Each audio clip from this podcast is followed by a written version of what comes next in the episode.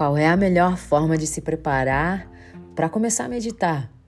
É sempre bom dar uma chacoalhada ou tomar um banho, descarregar, soltar. Nem que seja uma chacoalhada simples nas mãos, mas antes da gente entrar nesse mérito do movimento, da prática do yoga, até da respiração, você pode ir longe com os rituais e as técnicas da meditação, contanto que não seja criada uma dependência, né? Ah, por exemplo, é, às vezes nós podemos ser bastante ritualísticos, acendendo velas, acendendo incenso, mas na verdade a gente às vezes acaba criando distrações para voltar a atenção para dentro. A gente acaba se prendendo em arrumar, consertar, deixar tudo perfeito para depois poder olhar para dentro. Então, quanto mais a gente puder ser prático, ágil nesse, nessa atitude de mergulhar na meditação, melhor. Mas lógico que, principalmente agora nessa época de pandemia, tem muita gente dentro de casa, às vezes compartilhando um espaço pequeno com muita gente. É sempre bom ter como primeiro passo, já que a intenção é mergulhar na paz, mergulhar no, no silêncio, mergulhar no momento presente, é sempre uma boa ideia negociar, comunicar, organizar um horário que você sabe vai estar todo mundo dormindo ou todo mundo na rua ou todo mundo por algum motivo em silêncio. Talvez eh, você possa começar uma linda parceria com alguém que queira embarcar nessa jornada com você de meditação. Mas basicamente, escolher um espaço onde um espaço livre de interrupções. Faz uma plaquinha na porta, um papelzinho, e é interessante, né, a gente parar para observar quando nós vamos ao banheiro. Uh, bom, eu, espero que seja assim, né? Não se questiona muito, né? Quando a gente precisa tomar banho, precisa ir ao banheiro, precisa comer, é um hábito, né? Escovar os dentes, que a gente não precisa negociar. A não ser que a casa seja muito cheia e tenha um banheiro só, uma pia só. Eu vou tomar banho agora e declara a independência. Mas é, a gente geralmente não precisa justificar muito antes de ir tomar um banho, escovar os dentes. É compreensível porque nós precisamos da higiene básica do nosso corpo. Então, é, é, aceitável, é socialmente compreendido e automaticamente aceitado que se não tomar banho, se não escovar os dentes, vai feder, então é bom, vai lá. Só que às vezes a gente esquece de limpar a mente.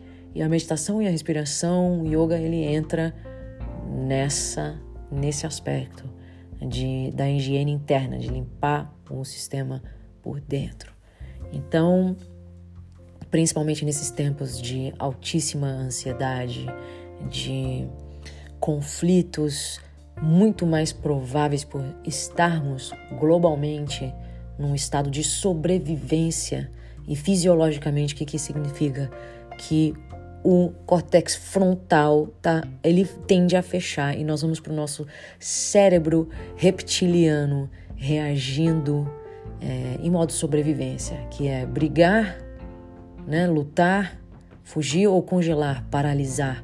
Um desses. Ou a gente colapsa, entra na inércia também, às vezes até na depressão, na cama não quer sair, não quer levantar, ou é, tudo vira briga, ou paralisia total. Não sei o que eu quero da vida, dúvida, confusão, trava, a gente fica sobrecarregada. Então, a meditação, a respiração, o yoga entra para fisiologicamente trabalhar os centros nervosos do nosso corpo, né, para estimular a produção de hormônios que apoiam e restauram o equilíbrio no nosso corpo. Então, em outras palavras, higiene mental, saúde mental. Né? Negocie, coloque a sua plaquinha, esse é meu tempo, eu preciso de 10 minutos, 20 minutos, uma hora. Veja quanto tempo você quer, quanto tempo você precisa para ter tempo para si, para cuidar de si, para se dar a atenção. Porque quando a gente não volta a atenção para dentro, não se dá o amor que precisa, a atenção que precisa, o carinho que precisa, a gente às vezes fica, acaba depositando em todos e em todo mundo a expectativa de ser amada, de ser querida, de ser cuidado, porque nós não nos demos esse cuidado básico. Então, quando nós cuidamos, né, atendemos essa, essa necessidade básica, é, nós podemos e estamos mais prontos para servir, para atender, é, encher o nosso próprio copo e ficar menos carente, menos dependente, menos decepcionado, decepcionada, menos reativo, menos reativa, né? E mais é, no centro. Então, higiene, equilíbrio emocional, mental. Do que você precisa para praticar a meditação? Fone de ouvido, se você estiver ouvindo um podcast, ou se organize da forma como você gosta, né? Organize um pouquinho o seu espaço e o tapete do yoga, é, se sentando confortavelmente, a não ser que você esteja fazendo o escaneamento, o yoga nidra. Isso é para fazer deitado ou deitada de costas no chão. Agora, para o momento da meditação, por isso que a gente se alonga, dá uma chacoalhada, toma um banho, dá uma relaxada. Não precisa sempre tomar banho para meditar, mas se for no período da noite, né? Ou para começar o dia, o banho antes, a meditação depois. Hein? Um, alonga, pratica a sua saudação ao sol, faz a sua a rotina que você mais gosta de respiração, para soltar, ajustar o corpo, soltar qualquer tensão, para você mergulhar na informação, voltando a atenção para dentro, a atenção para si, no seu tapete do yoga. Então, da mesma forma como a pia leva embora a água que a gente escova os dentes, cospe na pia, o, o ralo do chuveiro leva embora tudo que nós lavamos, o tapete do yoga é a pia, é o ralo de tudo que de todas as impurezas, porque é um processo de desintoxicação. Nós estamos através das, da respiração, da meditação, um, eliminando toxinas das células. E isso vai para o tapete do yoga. Então é bacana também ter um um sprayzinho, um paninho, não precisa de neurose, não quero estimular uma neurose de limpeza, mas uma consciência básica do propósito do tapete, né? O que, para que que esse bendito tapete que tem até uma mochilinha, tem até uma bolsinha para carregar o tapete, na verdade é para proteger o chão e o espaço das impurezas que nós estamos eliminando. É o nosso ralo. É o nosso ralo portátil. então é basicamente isso: um espaço e um tempo livre de interrupções para que esse momento seu de limpeza é, sagrada, né? Porque o, o, banho, por exemplo, não é só para remover as bactérias, né?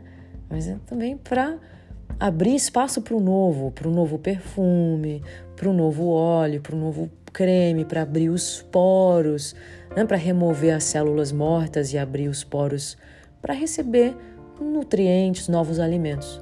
É a mesma coisa. Nós estamos eliminando e soltando o que não nos serve mais, atenção, preocupação, medo, ansiedade, tudo que traz informação importante para nossa sobrevivência e organização, né? Mas que às vezes vem com uma carga negativa que não nos serve mais. Às vezes essa essa carga, essa tensão, ela vem carregada de informação válida, importante, processa a informação, solta, solta o fedor, solta a negatividade. Então é isso que nós estamos limpando essas impressões negativas, abrindo espaço para o novo, para o novo perfume, para a nova fragrância, fra, fragrância. Meu Deus, palavra difícil.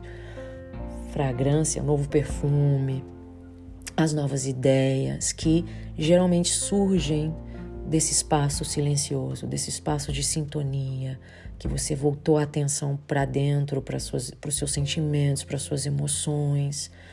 E quando essas necessidades são atendidas, e eu digo assim, através da observação, não atendidas, ah, vou consertar uma grande missão, eu sou um, um, erro da natureza, uma porcaria, eu preciso me consertar, eu sou um caso perdido. Não, nada disso. Mas de voltar a atenção para si, observando o que é, como é. Às vezes é a validação suficiente que a gente precisa para restaurar o equilíbrio necessário.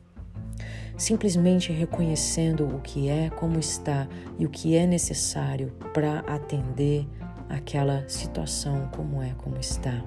Hum? Nós não somos o que sentimos, não somos o que pensamos, nós estamos processando essas informações. E a, a meditação traz a luz, organiza as ideias, traz a sabedoria, traz a tranquilidade e o equilíbrio necessário, sempre com um sorriso no rosto. Por que, que a gente fala do sorriso no rosto?